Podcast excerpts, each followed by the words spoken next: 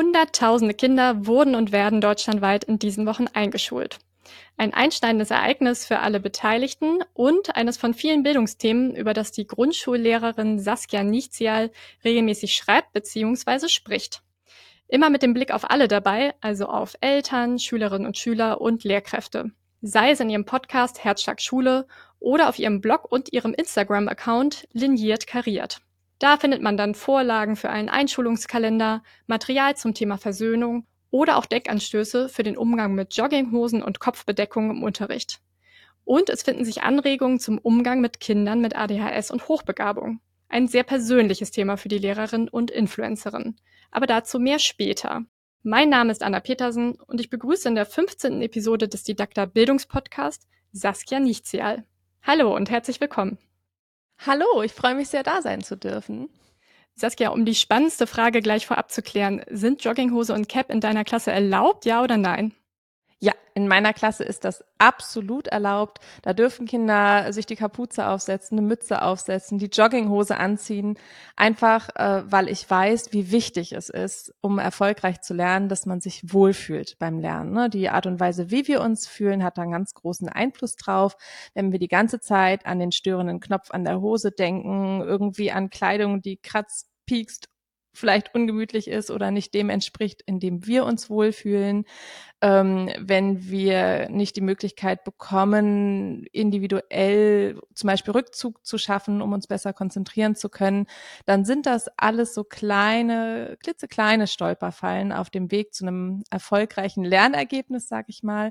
Und das mag nach außen nicht nach großen Dingen aussehen, sind sie letztendlich auch nicht. Aber für den Lernweg machen sie einen ganz, ganz großen Unterschied. Du hast ja auf Instagram unter dem Namen Liniert Kariert mehr als 160.000 Follower. Du bist Bloggerin, Podcasterin, Buchautorin, aber eben auch Lehrerin und dreifache Mutter, was ehrlich gesagt schon anspruchsvoll und wuselig genug klingt. Was treibt dich an? Worum geht es dir?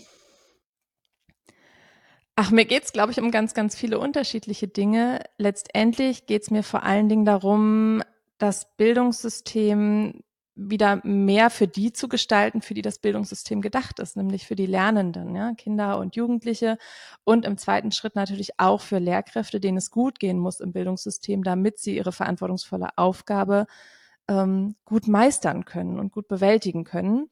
Und äh, da ist, das können wir einfach mal so sagen, in unserem Bildungssystem absoluter Nachholbedarf. Da ist viele Jahre verpasst worden, sich an gesellschaftliche Veränderungen anzupassen, mitzugehen. Da ist verpasst worden, sich auf Lerntheorien einzulassen. Also wir wissen eigentlich in der Theorie unglaublich viel über erfolgreich, äh, erfolgreiches Lernen. Es ist nicht so, dass jetzt gerade zum Beispiel durch meine Impulse irgendein Rad neu erfunden wird. Diese Impulse für kindgerechtes Lernen, Lernen auf Augenhöhe, Lernen in Beziehung, individuelles Lernen, das sind Jahrzehnte, teils Jahrhunderte alte Überzeugungen, die auch wirklich in Studien und äh, anderen ähm, Forschungsfeldern untersucht wurden. Und irgendwie hat man aber verpasst, die auch wirklich in Schule zu bringen und war da eher bei dem Gedanken, okay, ich schlag ein Buch auf, ein Kind äh, bearbeitet drei Aufgaben und dann können wir da einen Test drüber schreiben, dann ist es abgehakt und das Thema ist gut im Kind verankert. Und ähm, was da irgendwie mit der Beziehung zur Lehrkraft ist oder was da sonst noch so drumherum passiert, das kann man einfach ausklammern, das spielt gar keine Rolle. Und das ist natürlich überhaupt nicht der Fall und ich setze mich dafür ein, dass da ein, teils ein Umdenken passiert. Ich setze mich dafür ein, dass da auch auf der das zum Beispiel auch auf politischer Seite zumindest sichtbar ist oder für PolitikerInnen sichtbar ist, was in Schule los ist, was Schule braucht. Und ganz konkret sind das natürlich Impulse für Eltern und Lehrkräfte, die ja jetzt direkt was an die Hand brauchen. Denn natürlich wird sich auch bei allem Bemühen das Schulsystem nicht morgen ändern. Du hast gerade gesagt, dass das eigentlich gar nicht so neue Kenntnisse sind, dass vieles Wissen eigentlich schon vorhanden sein sollte. Wird das schon im Lehramtsstudium vernachlässigt und nicht genügend vermittelt oder findet es nicht in den Weg in die Praxis? Das sind so verschiedene Punkte, die da eine Rolle spielen. Zum einen, also über Lerntheorien und das, wie, wie Lernen funktioniert und das Lernen unter bestimmten ähm, Emotionszuständen ganz schwierig ist, also Lernen unter Angst zum Beispiel.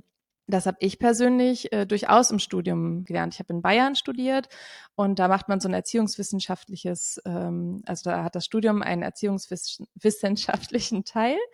Und äh, da habe ich wochenlang sehr viel über Lerntheorien und alles, was damit zusammenhängt, gelernt. Ähm, zu dem Zeitpunkt, also hatte ich dann zwar kurz mal den Gedanken, dass ich dachte, okay, aber wenn ich mich jetzt so an meine Schulzeit erinnere, weiß ich nicht, ob das so stattgefunden hat. Aber so diesen diese Verzahnung zur Praxis, also was dieser ganze Theoriekram in der Praxis wirklich meint, das hat Jahre gedauert, bis irgendwann in meinem Kopf so, so eine Verbindung kam von, Moment mal, das habe ich doch schon mal irgendwo gehört. Also diese Verzahnung von Praxis und Theorie ist ausbaufähig, würde ich sagen. Dann hatte ich an meiner Universität einfach das Glück, dass ich diese Inhalte hatte. Die sind nicht an allen äh, Universitäten so gang und gäbe durch die ähm, Aufteilung in den verschiedenen Bundesländern und dass da ja auch die, die Ausbildung sehr unterschiedlich läuft, haben wir einfach nicht die Garantie, dass alle Lehrkräfte mit den gleichen Inhalten in Berührung kommen, also mit so gleichen grundlegenden Inhalten. Das ist sicherlich ein Problem momentan. Und es sind schon so zeitgemäße Themen, also Umgang mit neurodivergenten Kindern, überhaupt Beziehungsarbeit, ähm, Dinge über das Wachstumslernen und solche Dinge, die fehlen tatsächlich noch, würde ich sagen. In den meisten Fällen, vielleicht hat man mal Glück, irgendein so Seminar zu finden, aber bisher ist es noch nicht da. Und ähm, das Referendariat, so wie es bisher angelegt ist, hat zwar natürlich einen ganz großen Bezug zur Praxis, weil man ja in der Praxis ist, aber durch diese ähm, anderthalb Jahre sehr enge Bewertung, die da stattfindet, oder zwei Jahre, je nachdem, wie lange das im Bundesland geht, ist das für, für Lehrkräfte oft eine emotional und mental ganz große Herausforderung, ne? in einer Zeit, in der die sich eigentlich unglaublich viel ausprobieren sollten und anfangen sollten, als Lehrkraft zu finden und in der Zeit sind sie so eng bewertet, haben so Angst davor, bestimmte Dinge umzusetzen, weil sie denken, oh, hoffentlich wirkt sich das nicht auf meine Note aus am Ende. Ne? Also auch da dieses Bewertungssystem, was da dran hängt, ist, glaube ich, auch für Innovation und für Persönlichkeitsentwicklung, die ganz wichtig ist, ein Hindernis. Also das sind so definitiv Punkte, die da, die da reinspielen, dass diese Inhalte nicht direkt von Anfang an so da sind oder man sich vielleicht auch nicht traut, diese umzusetzen. Man merkt ja, wenn man sich quasi mit deinen Plattformen auseinandersetzt, dass das Bedürfnis bei den Lehrkräften auch ziemlich groß ist. Ähm, du bietest ja auf Instagram und auf deiner Website Denkanstöße, Lehrmaterial auch Platz, um sich über Probleme und Sichtweisen auszutauschen. Wo haben Lehrkräfte aus deiner Sicht noch besonderes Entwicklungspotenzial oder anders gefragt, wo hakt es oft? Auch das sind, glaube ich, ähm, so, so mehrere Punkte, die, je nachdem, wo ich meinen Fokus hinlege, unglaublich wichtig sind wenn man jetzt mal von dem Strukturellen absieht, also Lehrkräften fehlt es in ganz, ganz vielen Stellen einfach an Unterstützung, um Zeit zu schaffen für all die Dinge, die man so machen muss. Äh, das lassen wir mal außen vor, ne? dieser ganze, dieser ganze Kram von außen, der definitiv fehlt und das ist ein ganz wichtiger Schritt. Für Lehrkräfte persönlich ist auf jeden Fall ein großes Entwicklungsfeld, sich mit sich selbst zu beschäftigen. Also unser Beruf besteht vorrangig daraus, ganz, ganz viele Menschen zu begleiten und dabei lag eben der Fokus ganz oft auf diesem kognitiven Lernweg, also die Vermittlung von Fachinhalten. Und äh, wenn ich jetzt nur das betrachte, dann brauche ich natürlich ganz viele Skills und ganz viele, brauche ich einen Werkzeugkoffer, der mir ermöglicht, dieses fachliche Kindern äh, zu vermitteln, möglichst ähm, entsprechend ihrer Altersstufe, Entwicklungsstufe, so dass es ihnen Spaß macht. Also das ist durchaus Teil des Studiums und auch Teil der Ausbildung. Aber so ein Lernweg läuft nicht isoliert. So ein Lernweg hat damit zu tun, dass Kinder Emotionen haben, starke teilweise, äh, sehr unterschiedliche Emotionen haben. Kinder sind sehr unterschiedlich aufgestellt. Die brauchen ganz unterschiedliche Dinge beim Lernen, eben nicht nur im kognitiven Bereich, sondern auch in dieser Unterstützung drumherum. Dann hat das damit zu tun, dass Kinder auch ein Sozialverhalten zeigen, überhaupt ein Verhalten in meiner Klasse zeigen das hat mit meinen eigenen Emotionen zu tun. Ich bin ja keine leere Berufshülle, die daneben sitzt und wie so ein Roboter schön Fachinhalte ähm, vermittelt. Dann kann man genauso gut ein YouTube-Video könnte man dann sich angucken. Und wenn ich Menschen begleite in all ihrem Verhalten, und zwar viele den ganzen Tag über, dann ist die Wahrscheinlichkeit sehr groß, dass dieses Verhalten auch was zum Beispiel in mir anpiekt beispielsweise. Ne? Also ich erzähle dann immer, wenn ich darüber spreche, dass ich ähm, am Anfang meiner Berufslaufbahn, ich glaube, es war im Referendariat oder kurz danach, ähm, stand ich vor der Klasse, ich hatte was ausgearbeitet, äh, ich hatte mir ganz viel Mühe gegeben und dann haben hinten so ein paar Mädels ähm, getuschelt.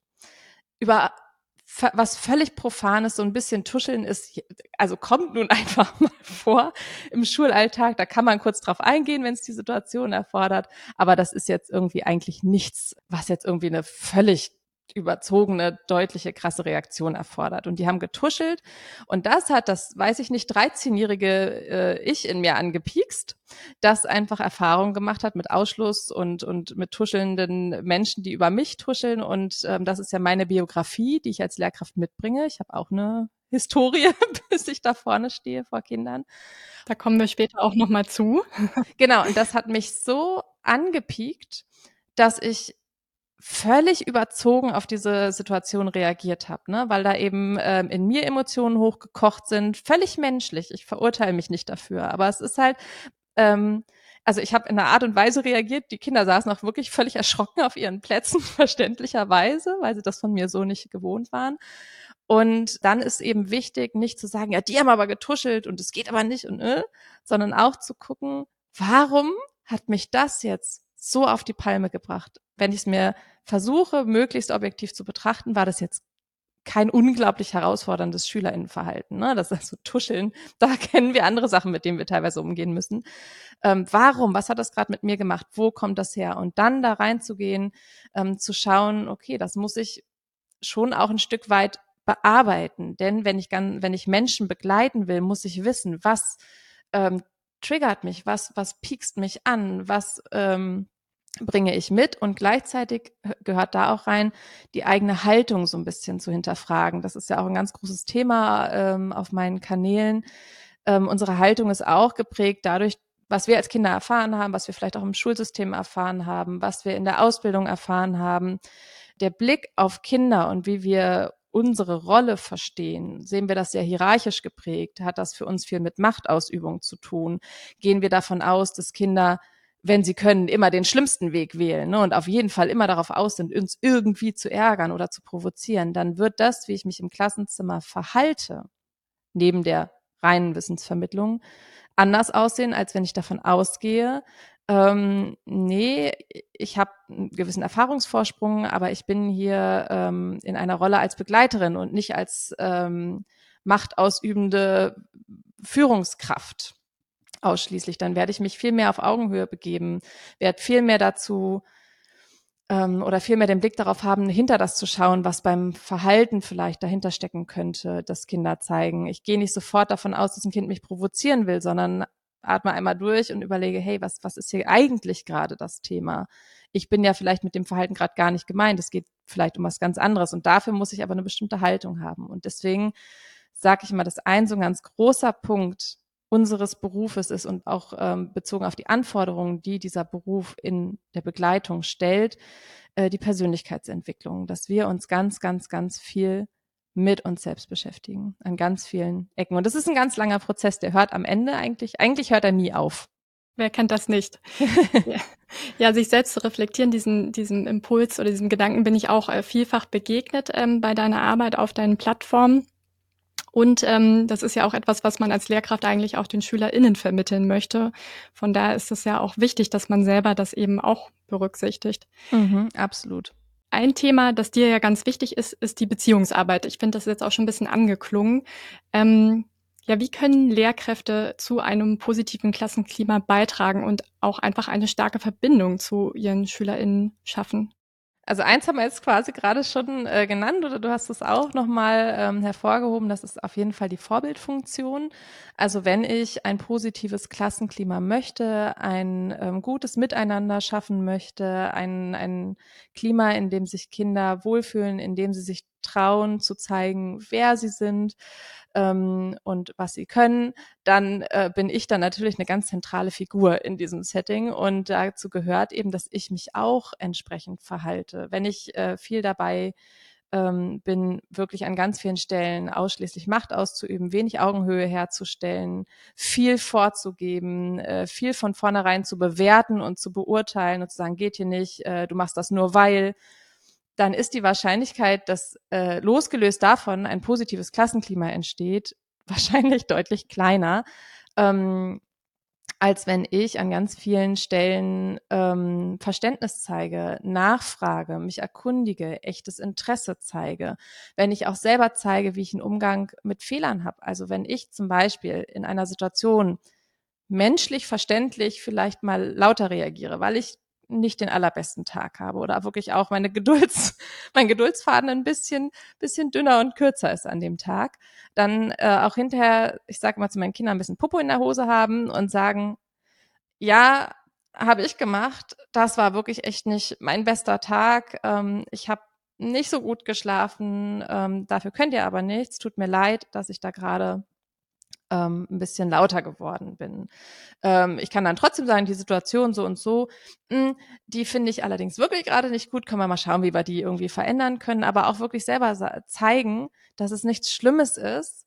Ähm, was heißt nichts Schlimmes, dass es passieren kann, dass es menschlich ist, Fehler zu machen, dass man nicht jeden Tag die funkensprühendste Version seiner selbst ist und dann eben wirklich zu sagen, okay, also das zuzugeben, sich einzugestehen, ähm, zu schauen, wie kriege ich das jetzt wieder geregelt, wie kann ich das gut machen, ähm, was kann ich für Versöhnungsangebote machen und so. Und ich glaube, das sind gerade, ähm, also das beobachte ich, ich arbeite ja mit eher jüngeren Kindern, da ist es so eine wichtige, wichtige, ähm, so eine wichtige Funktion, äh, diese diese Vorbildrolle, weil Kinder lernen am Modell, lernen durch Vorbilder. Das ist eins unserer wichtigsten Lernmuster. Das ist einfach aus Urzeiten ganz wichtig. Gucken, was machen die ähm, Erwachsenen, was machen die Älteren und äh, nachahmen dann sozusagen. Das ist eben ganz wichtig. Und äh, gleichzeitig muss natürlich Zeit da sein, um ähm, so soziale und emotionale Lernprozesse auch mal in den Fokus zu rücken. Ne? Wenn ich das im Fachlichen tue, ist das schon super, so zu gucken, oh, was habe ich heute gelernt und äh, wo mache ich morgen weiter und brauche ich noch irgendwas dafür. Das sind auch ganz wichtige Prozesse. Aber da wir in Gruppen lernen und Lernen auch prinzipiell ein emotionaler Weg ist, passieren da auch ganz viele andere Lernfelder. Und die mal in den Fokus zu rücken. Ähm, wow, heute war es wirklich unruhig. Wir haben uns viel gestritten irgendwie. Was war denn heute los? Können wir da irgendwie was rausfiltern, damit wir morgen vielleicht ganz anders starten können. Ne? Also auch diese Prozesse brauchen Zeit und die müssen unter die Lupe genommen werden und die müssen ähm, besprochen werden. Und da sind wir bei dieser strukturellen Sache. Ne? Das braucht halt Zeit und an der fehlt es manchmal und darum muss man ist ein wichtiger Teil von Beziehungsarbeit, die auch wirklich bewusst einzuplanen. Nicht zu sagen, na ja, ich stehe da ja, wir sind ja die ganze Zeit irgendwie in Beziehung. Sind wir auch.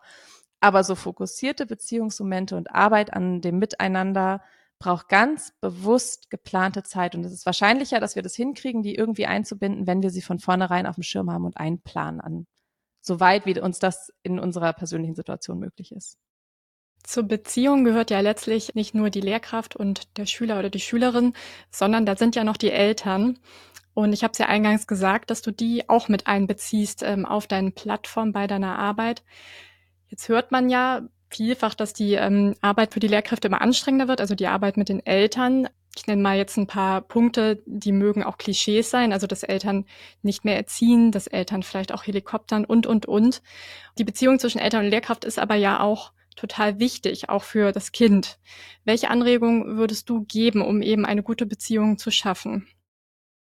Ähm, genau, also diese Beziehung ist unglaublich wichtig fürs Kind, aber, und das gebe ich ganz oft mit, auch ganz doll für die Eltern und die Lehrkraft was mit der Berufszufriedenheit einer Lehrkraft passiert, wenn die Elternarbeit gut gelingt, das ist nicht zu unterschätzen. Und wir brauchen Lehrkräfte, die so berufszufrieden wie nur irgendwie möglich sind, gerade in der jetzigen Zeit. Ne? Stichwort Lehrkraftmangel.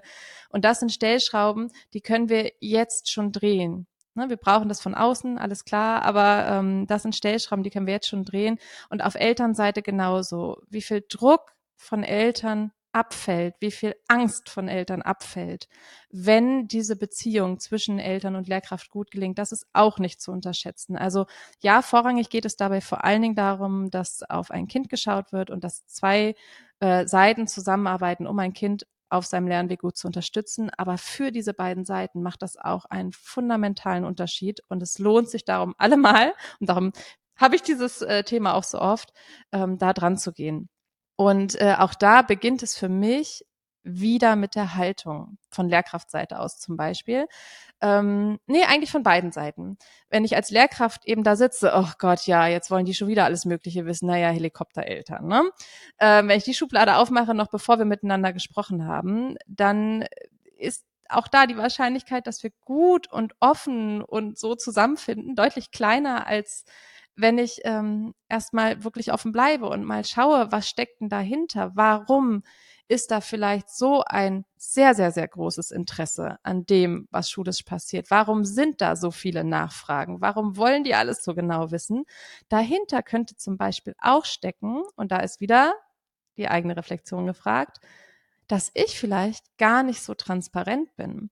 Das heißt, diese, diese Eltern geben mir ihr Wertvollstes, ihr Kind, vertrauen mir das an, ohne mich als Person überhaupt irgendwie großartig zu kennen. Die kennen meinen Namen, die kriegen vielleicht einen Eindruck von mir auf so einem Elternabend und sagen, oh, die lächelt viel, die scheint ganz nett zu sein, so, ne? Aber letztendlich wissen sie nicht viel über mich und müssen mir für einen deutlichen Teil des Tages ihr Kind anvertrauen. Haben da auch gar keine Wahl. Ist ja Schulpflicht. Müssen sie machen.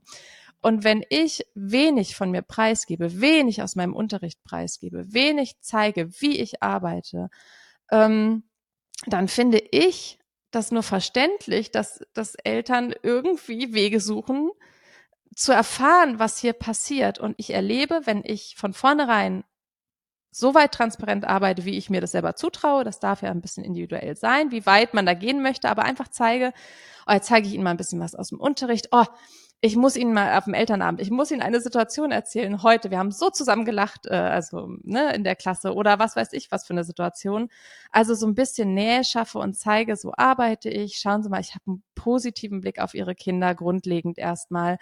Ähm, dann bügelt das sozusagen ganz viele Sorgenfalten im Vorfeld schon ab und es kommt gar nicht zu diesen also bei den meisten Eltern kommt es dann gar nicht zu diesem ähm, und hier und da und da wollte ich noch mal wissen und wie meinen Sie das und da habe ich mich gewundert, ähm, weil die einfach grundlegend das Gefühl haben, ich bin hier informiert, ich werde informiert, da sitzt eine Lehrkraft, die hat einen positiven Blick und es beruhigt.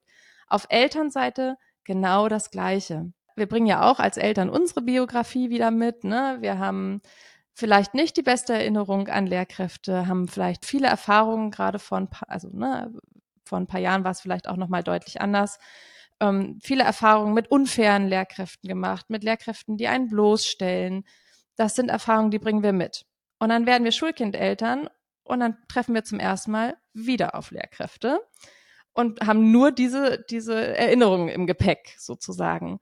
Und da braucht es eben auch die Haltung zu sagen, das ist eben nicht Fräulein, äh, weiß ich nicht, äh, oder Frau Rottenmeier aus der äh, 8c in Französisch, die da sitzt und bei der es alles ganz, ganz schlimm für mich war, sondern das ist ein völlig neuer Mensch.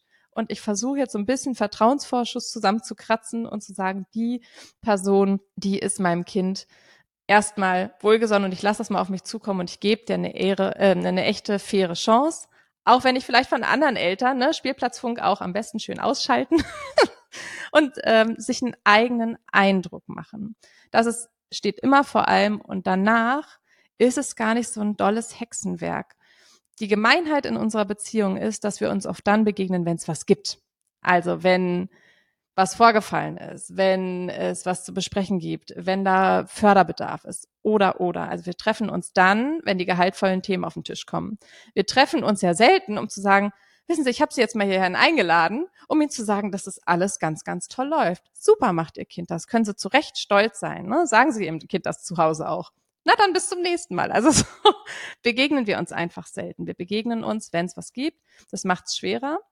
Aber ansonsten ähm, gilt für diese Beziehung, wir sind, da begegnen sich zwei Menschen. Was wollen diese Menschen? Die wollen gewertschätzt werden, die wollen gesehen werden, die wollen nicht angegriffen werden, die wollen erstmal respektiert werden, ne? die möchten so einen gewissen Vertrauensvorschuss in beide Richtungen. Also auch da Verbindung knüpfen, positiven Blick, angenehme Atmosphäre schaffen und zu zeigen, ich habe jetzt hier Lust auf dieses Gespräch, mir ist dieses Gespräch wichtig, mir geht es darum, dass es Ihrem Kind gut geht oder meinem Kind, je nachdem auf welcher Seite. Und äh, mir geht es darum, dass wir hier zusammen in eine Arbeit kommen, die dem Kind nützt. Für viele Eltern ist das Thema ja am Anfang auch neu. Ähm, meine Tochter ist auch gerade eingeschult worden und für mich beginnt jetzt quasi auch der Blick auf Schule als Elternteil und ich merke, das ist anders. Ähm, dieses Thema Schulstart, dem widmest du dich ja besonders und auch da wieder aus mehreren Perspektiven. Also du schreibst zum Beispiel auf deinem Blog, wie es ist, eine erste Klasse zu übernehmen als Grundschullehrerin oder du bietest einen schön gestalteten Bogen zum Ausfüllen für Eltern und Kind vor der Einschulung an. Da stehen dann so Fragen drauf, was kann ich schon gut, wie soll meine Schultüte aussehen etc. Aber du hast ja auch ein Buch darüber geschrieben. Mhm. Es heißt Hallo Schulanfang, den Übergang vom Kindergarten in die Schule beziehungsorientiert begleiten. Ich habe schon reingeschaut, aber für alle unsere ZuhörerInnen, die das noch nicht getan haben, erzähl doch mal kurz, worum es dir geht. Ähm, das ist ein Ratgeber für Eltern, also er ist adressiert an Eltern vorrangig und soll Eltern in diesem sehr aufregenden Übergang an die Hand nehmen. Und das ähm, einmal, indem sie ihre eigene Schulzeit so ein bisschen reflektieren und bearbeiten und sagen, hey, das, was mir passiert ist, wird garantiert nicht einfach eins zu eins meinem Kind wieder passieren. Natürlich geht es auch so ein bisschen um diese fachliche Vorbereitung, aber die eher so ein bisschen im Hintergrund, denn da gibt's genug, was Kinder alles schnippeln und ausschneiden und basteln und kleben und spuren und ähm, weiß ich nicht, äh, schreiben sollen und Schwungübungen machen sollen, das gibt's zuhauf.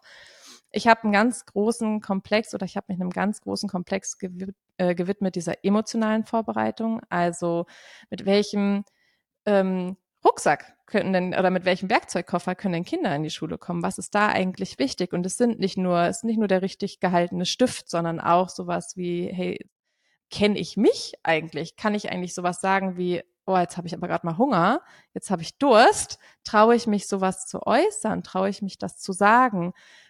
Wie stehe ich eigentlich so zu Fehlern? Was für eine Lernpersönlichkeit bin ich eigentlich? Und natürlich muss das um Gottes Willen kein Kind ausgereift mitbringen, wenn es in die Schule kommt, aber es sind da schon Prozesse angestoßen. Und äh, in allererster Linie, deswegen ist es auch im Titel mit drin, geht es mir darum, Eltern darin zu bestärken, dass diese Beziehung, die sie jetzt im Schnitt sechs Jahre lang zu ihrem Kind aufgebaut haben, dass die nicht plötzlich abreißt, und für die Katz ist, in dem Moment, wo die Schultür aufgeht. Denn das ist so eine ganz diffuse Angst, die ich ähm, seit Jahren in der Begleitung von äh, frisch gebackenen Schulkindeltern wahrnehme. Diese Angst, wenn mein Kind da in dieses Gebäude geht, dann kann ich nichts mehr tun. Bis jetzt war ich nah dran. Im Kindergarten ergibt sich nochmal dies, ergibt sich nochmal jenes. Ich war im Eingewöhnungsprozess dabei. Also ganz klassisch sitzt man ja, wenn das Kind zum Beispiel in den Kindergarten geht, in dieser ersten Zeit auch ein bisschen dabei und, und gibt sein Kind da in kleinen Schritten ab, kriegt so ein bisschen einen Einblick in die Räume, in die Abläufe, in die Personen, die dort arbeiten. Und das baut natürlich ein anderes Vertrauen auf, als wenn ich sage, okay, Schultür geht auf, mein Kind geht rein, Schultür geht zu. Und ich habe eigentlich nicht so richtig eine Ahnung, was da passiert. Und da Eltern aus dieser Ohnmacht, das ist ja ein Ohnmachtsgefühl, das dahinter steckt, rausholen und sagen, das, was ihr da aufgebaut habt, diese sechs Jahre Beziehung, dieses absolut genaue Wissen um euer Kind. Niemand kennt euer Kind so gut wie ihr. Das ist ein unglaublich wichtiger Erfahrungsschatz. Das hört nicht auf, nur weil das Kind in die Schule geht. Und es macht, egal was in Schule passiert, so einen Unterschied, in welche Umgebung kommen Kinder nach der Schule nach Hause? Was für Personen warten da? Oder wie gehen diese Personen mit Bewertung um? Kann ich eine doofe Note mit nach Hause bringen? Kann ich ähm, zu Hause mich öffnen? Werde ich da ernst genommen? Ist da nur Schule wichtig oder gibt es auch mal Räume, in denen Schule einfach keine Rolle spielt? Werden mir Pausen zugestanden und all diese Dinge? Also für Kinder ist das das Fundament, um diesen Übergang zu schaffen. Am Ende des Buches gibt es ja auch noch so ein paar Leitsätze ähm, für Eltern. Magst du da vielleicht mal so einen, der dir besonders am Herzen liegt, wiedergeben? Ja, der, der mir besonders am Herzen liegt, ist ähm, eben der, auch hier wieder sich mit sich selbst zu äh, beschäftigen und ähm, ja, so ein bisschen Frieden mit der eigenen Schulbiografie zu schaffen und vielleicht auch diese eigenen Ängste, die dann dahinter stehen, zu bearbeiten. Denn das, und das erlebe ich auch, das setzt nicht nur ähm, die Weichen für diesen Übergang und für dieses erste Schuljahr, sondern das setzt die Weichen für die gesamte Art und Weise, wie ich als Schulkind Eltern diesen gesamten Bildungsweg meines Kindes begleite. Und es erleichtert uns den weiteren Weg, es, es erleichtert dem Kind den weiteren Weg und auch all den Lehrkräften, mit denen wir dann zusammenarbeiten, wenn wir uns da reflektieren und sagen, okay, mein Kind ist ein eigener Mensch, es macht seine eigenen Erfahrungen, es wiederholt nicht einfach nur meine. Da werden auch mal blöde Erfahrungen dabei sein und welche, die sehr, sehr herausfordernd sind. Aber das Tolle ist, mein Kind hat mich. Mein Kind macht vieles selbstständig, aber mein Kind ist nicht allein. Vielleicht nehmen wir diesen Punkt nochmal, um ähm, jetzt auch in deine persönliche Geschichte einzutauchen, weil du sagtest ja auch schon, auch als Lehrerin ist es oder als Lehrer ist es total wichtig, die eigene Geschichte eben auch zu reflektieren und sich selbst, seine Haltung. Inwiefern würdest du denn sagen, hat deine eigene Schulzeit deinen Blick als Grundschullehrerin geprägt und eben auch deine Inhalte und Themen, die du jetzt zum Beispiel in deinem Blog oder auf Instagram behandelst? Ähm, also, da kommt ja jetzt äh, genau so meine Geschichte ein bisschen rein. Ich habe ähm, unter anderem eine ADHS-Diagnose äh, gepaart mit Hochbegabung und tatsächlich äh, seit jüngerer Zeit äh, ist da auch das Autismus-Spektrum mit dabei. Also einmal das gesamte Feld abgedeckt. Und ähm, ja, das war aller, also ich bin vor knapp 30 Jahren eingeschult worden, ein, eine schön hohe Zahl, herrje. Ähm, genau, das war so in der Zeit. Und in der Zeit waren das sowieso dieses äh, ganze Thema Neurodiversität, ne, Neurodivergenz, das ist ja der, der momentan ähm, zeitgemäße Begriff für diese ganzen Phänomene. Ähm, da war das noch natürlich überhaupt nicht so auf dem Schirm wie jetzt. Vor allen Dingen nicht, wenn man weiblich sozialisiert war. Also wenn man als Mädchen in die Schule gegangen ist. Ähm, oder auch, also auch im, im, privaten Umfeld war das jetzt nicht so präsent oder auf dem Schirm, dass es das geben könnte und dass, oh Gott, oh Gott, dass sogar, also dass sogar Mädchen sowas haben können. Das war, wenn das überhaupt schon auf dem Schirm war, eine zappelige kleine Jungenkrankheit. Und ähm, ich weiß auch noch, dass sowas damals auch nicht ähm, in irgendeiner Art und Weise positiv beleuchtet wurde, sondern, oh Gott, da stimmt ja fundamental irgendwas nicht. Also wenn es denn überhaupt irgendwie im Blick war. Das heißt, das Setting Schule war für dieses, ähm, ja, für, für diese Art von Kopf nicht gemacht, sage ich mal so und äh, dementsprechend schwierig war an ganz vielen Stellen mein Schulweg, äh, mein Bildungsweg, den ich am Ende, wenn man sich jetzt einfach nur meine Zeugnisse anschauen würde, also da waren wirklich auch mal schwierige Zeugnisse dabei, da waren versetzungsgefährdete Zeugnisse dabei, aber alles an allem habe ich am Ende gut bis sehr gut abgeschlossen. Warum? Weil ich gerade vielleicht auch aufgrund meiner weiblichen Sozialisation unglaublich gut darin war, das alles möglichst zu verstecken. Und das ist ein Wissen, das mir heute ganz, ganz viel nützt. Dieses Wissen darum, dass gerade Kinder, die zwar nach außen besonders auffällig wirken, an vielen Stellen anecken, dass es in der Regel die Kinder sind, die am aller, allermeisten kooperieren wollen, die am allermeisten sich anstrengen, um reinzupassen. Und dann entsteht da natürlich so eine riesen Spanne zwischen dem Verhalten, das wir sehen, das uns als Lehrkraft herausfordert, das auch andere MitschülerInnen herausfordert, das nicht so ganz einfach ist, auch fürs Kind nicht. Und diesem riesigen Willen, eigentlich unbedingt äh, dazu zu gehören, sich gut einzufügen, ähm, guten Kontakt zu haben, eben nicht stets und ständig aufzufallen. Ne? Und dieses Gefühl kenne ich selber so gut. Und so wie wir Dinge bearbeiten und an manchen Stellen auch hinter uns lassen können, können natürlich unsere schwierigen Erfahrungen, egal ob als Eltern oder als Lehrkraft, uns auch an manchen Stellen zum Begleitungsprofi machen, ne? weil wir sagen, okay, das ist mir einfach passiert und man kann ja nicht immer alles irgendwie in irgendeine Kiste packen und sagen, da ist das jetzt und spielt jetzt keine Rolle mehr. Ähm, aber ich kann es einfach nehmen und sagen, das war so, aber jetzt bin ich die Begleitungsperson. Jetzt bin ich die Person, ob als Eltern oder als Lehrkraft, die hier Kindern zur Seite stehen kann, die den Unterschied machen kann, die nicht sagen kann, sag mal, was machst du denn da immer? Immer bist du's, die oder der das und das macht, äh, sondern zu sagen, hm, ich habe gesehen, heute fiel es dir schwer mit der Konzentration, aber mal schauen, woran es gelegen haben könnte.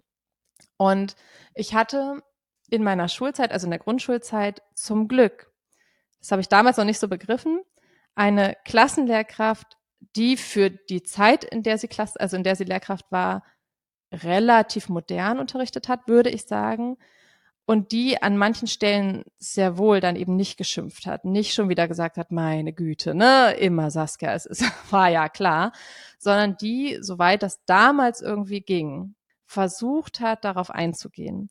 Und das hat schon die Idee in mir gepflanzt, welchen Unterschied so Einzelpersonen machen können und welchen Unterschied es macht, wie mir begegnet wird und wie dieses Verhalten, das ich habe, bewertet wird. Ne, dass es eine absichtliche Provokation ist, versus ihr versucht gerade ein Kind irgendwie, zum Beispiel indem es sich die Mütze aufsetzt, äh, sich zurückzuziehen, versucht eben eigentlich zu kooperieren, versucht sich abzuschirmen, um weiter irgendwie hier teilnehmen zu können. Und nicht eigentlich setzt die jetzt mal auf und dann kannst du mal gucken, liebe Frau Nichtsjahr, das mache ich jetzt mal, um dich zu ärgern. Nein, da steckt was ganz anderes dahinter. Und ähm, all das hat mir ganz viel Wissen mitgegeben, einen Erfahrungsschatz, den ich jetzt in der Begleitung nutzen kann und wenn mir eben positive Personen begegnet sind, eben auch diese Erfahrung, wow, was das für einen Unterschied macht.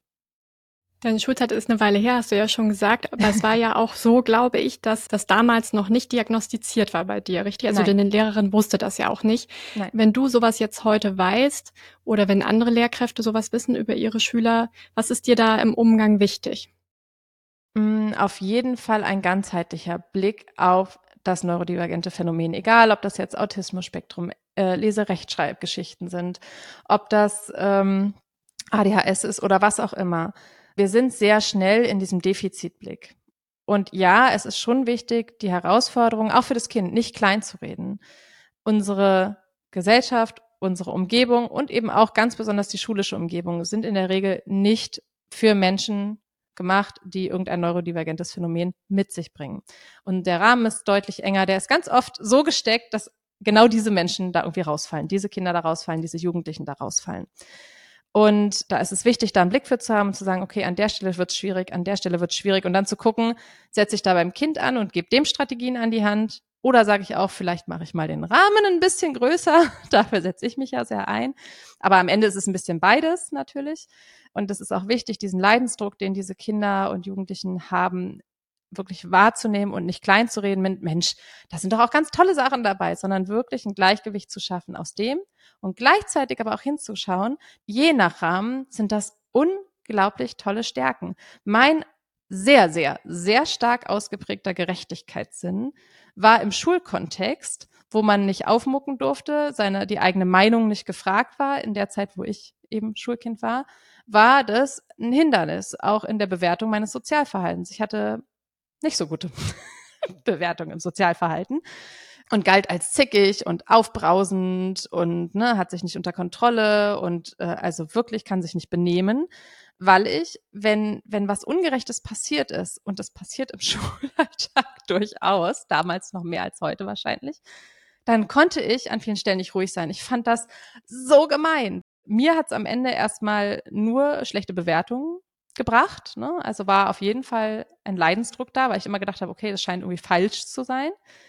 Und heute ist dieser Gerechtigkeitssinn einer meiner größten Antriebe in meinem Kampf für ein besseres Schulsystem und in, in dem, was ich auch sonst an Impulsen mitgebe, weil ich möchte, dass diese Kinder zum Beispiel fairer behandelt werden ne? oder dass die echte Chancen kriegen. Und ich werde ganz oft gefragt, wieso ich denn nicht irgendwann mal den Kopf in den Sand stecke. Es verändert sich doch so wenig. Und dieser Motor, dieses Nein, es ist einfach noch nicht, es ist einfach noch nicht da, wo ich hin möchte. Und ich glaube aber daran, dass wir da hinkommen. Und da möchte, das, das muss ich sagen, das ist ein ganz toller innerer Motor, ist heute für mich etwas, was ich ganz positiv wahrnehme. In einem ganz anderen Setting ist das ein wahnsinniger Schatz, diese Gerechtigkeit oder dieser Gerechtigkeitssinn. Und genau darum geht's mir. Leidensdruck wahrnehmen, Strategien an die Hand geben, daran zu gehen und zu schauen, können wir daran was verändern, können wir den leichter machen und gleichzeitig auch zu schauen, das kann aber auch was durchaus Wertvolles sein und wir erhalten uns manche Dinge und, und so ein Kind mit ADHS hat unglaublich tolle Qualitäten. Und das muss genauso in den Fokus. Und wir müssen Situationen schulisch schaffen, in denen sie eben nicht anecken, sondern wirklich auch zeigen können, was in ihnen steckt. Und das ist eine große Herausforderung, das will ich nicht kleinreden. Ähm, aber es ist wichtig, dass wir das im Blick behalten, denn das ist so, so ein großer Einfluss auf das Selbstbild des Kindes und den gesamten weiteren Lebensweg, dass es schon wichtig ist, dass wir uns dessen bewusst sind. Wir haben ja jetzt ein bisschen Einblick in deine Denkweise bekommen und das, was dir wichtig ist. Stichwort Beziehungsarbeit, Achtsamkeit, Reflexion. Du hast ja viele, habe ich gesehen, richtig gehende Fans unter deinen LeserInnen, die mit deinem Material arbeiten, die auch sich bei deinen Angeboten richtig gut auskennen und dann schon quasi untereinander sich Fragen beantworten, wo was zu finden ist. Ähm, in den Kommentaren habe ich natürlich aber auch immer mal wieder von Lehrkräften gelesen, die zum Beispiel schreiben, ich ähm, sage es jetzt mal ein bisschen zugespitzt, ich arbeite an einer Brennpunktschule und es wird immer schwieriger, bei mir funktioniert das alles nicht mehr. Was antwortest du denen? Glaubst du tatsächlich, dass es auch Rahmenbedingungen gibt, wo tatsächlich auch ähm, ja deine Ratschläge oder deine Ideen dann an ihre Grenzen kommen? Mm, ja und nein. Also es kommt immer darauf an, auf was ich schaue. Wenn es jetzt wirklich um sehr konkrete Impulse geht, ne, so ein Impuls kann ja sowas ganz Fundamentales sein wie die Haltung. Und die Haltung, also meine Haltung hat sich aufgebaut. Ich habe selbst äh, eine Weile an einer Brennpunktschule, also an einer wirklich herausfordernden Brennpunktschule gearbeitet. Und da hat sich, würde ich sagen, meine Haltung am allerersten sogar geformt, weil ich dachte, okay, da komme ich hier mit diesem klassischen Buff, Buff, Buff und so muss das laufen und dann funktioniert das ja auch, komme ich überhaupt nicht weiter. Hier muss ich völlig neu ansetzen, hier muss ich ganz anders agieren. Und ähm, ich war an einer Schule, die quasi als Schule genauso gewachsen war und das Kollegium auch schon eins, das wirklich nicht so viel, also durchaus auch Wechsel hatte, aber da waren viele Lehrkräfte, die da schon jahrelang gearbeitet haben und einfach auch in ihrem Setting gesagt haben, hey, hier sind bestimmte Dinge ganz, ganz, ganz wichtig. Hier ist emotionale Begleitung wichtig. Hier ist soziales äh, Miteinander ganz, ganz wichtig. Da legen wir einen Fokus drauf und dafür lassen wir auch mal irgendein Lehrplanthema einfach mal an der Seite, weil hier geht es um was ganz anderes. Und ähm, ich würde sagen, dass sich so diese grundlegende Haltung gerade da besonders gefestigt hat. Also Haltung kann in widrigsten Umständen gedeihen und vielleicht gerade sogar da. Also da würde ich immer sagen, zu sagen, na, diese Haltung zu haben, das geht bei mir nicht.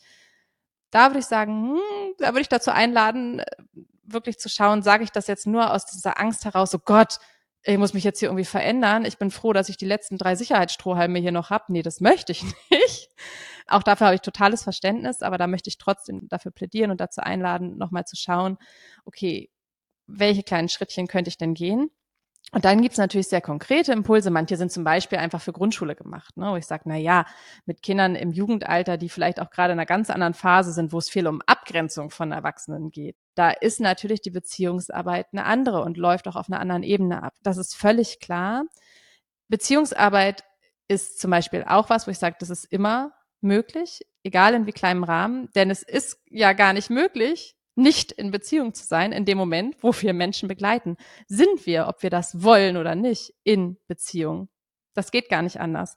Und weil das sowieso da ist, ist es durchaus okay, mal zu gucken, in welcher Art und Weise gestalte ich diese Beziehungsarbeit, die da ist, egal in welchem Schulsetting ich bin.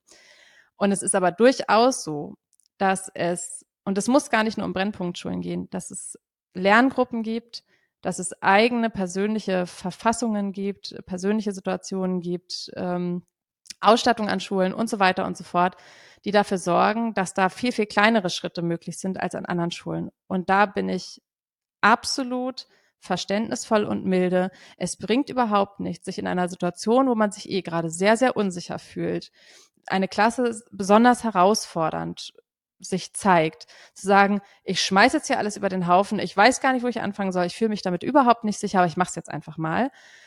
Diese Kinder, also gerade so herausfordernde Lerngruppen, brauchen extrem viel Sicherheit. Die brauchen da vorne eine ganz stabile Person. Und wenn stabil bedeutet, ich benutze, ne, Stichwort Belohnungssystem, Bestrafungssystem, wie auch immer. Also bei Bestrafung würde ich tatsächlich dazu einladen, ein bisschen zu gucken, wie man das so gestaltet. Ähm, aber wenn ich sage, nein, ich brauche dieses Verstärkersystem noch, ich brauche das Belohnungssystem zu diesem Zeitpunkt noch, ich kann mir das jetzt noch nicht vorstellen, das ist ein hilfreiches Wording, wenn man wirklich sagt, ich kann es mir jetzt gerade nicht vorstellen, nicht geht nicht. Ne? Denn da bringe ich mich in Ohnmacht. Wenn ich sage, geht nicht, dann besitze ich völlig ohnmächtig da. In dem Moment, wo ich sage, jetzt gerade, in diesem Moment, traue ich mir diese Veränderung nicht zu oder kann mich darauf nicht richtig einlassen. In diesem Moment dann ist das schon mal ein anderes Setting. Ne? Dann sage ich ein jetzt gerade nicht, aber vielleicht in einem Jahr mal schauen. Vielleicht in einer Lerngruppe, wo ich mich sicherer fühle. Und jetzt ist erstmal wichtig, dass ich hier so stabil wie irgendwie möglich, so verlässlich, und damit meine ich nicht äh, unglaublich streng und urteilend und werten, sondern verlässlich, dass ich hier vorne so verlässlich wie irgendwie möglich bin. Und manchmal sind es klitze, klitze, klitzekleine Schrittchen, ähm, weil einfach nicht viel möglich ist an der Schule, aber klitze, klitze kleine Schrittchen machen für das einzelne Kind manchmal schon ganz viel aus. Und wenn ich mich sicherer fühle oder das Setting mal ein anderes ist, kann ich gucken, ob die Schritte vielleicht auch mal größer werden können. Die klitzekleinen Schrittchen nehme ich mal als Schlusswort. Saskia, wir haben jetzt über vieles gesprochen, was Schule bewegt und hoffentlich unseren ZuhörerInnen ein paar unterschiedliche Perspektiven auf kindliches Lernen bieten können. Und vielleicht hat ja die eine oder die andere auch selbst gerade ein Kind, das sich frisch ins Abenteuer Schule stürzt und konnte hier ein bisschen was mitnehmen, hoffe ich. Ich danke dir, Saskia, dass du zu Gast im Didakta Bildungspodcast warst. Vielen, vielen lieben Dank für die Einladung. Es war ein ganz, ganz schönes Gespräch.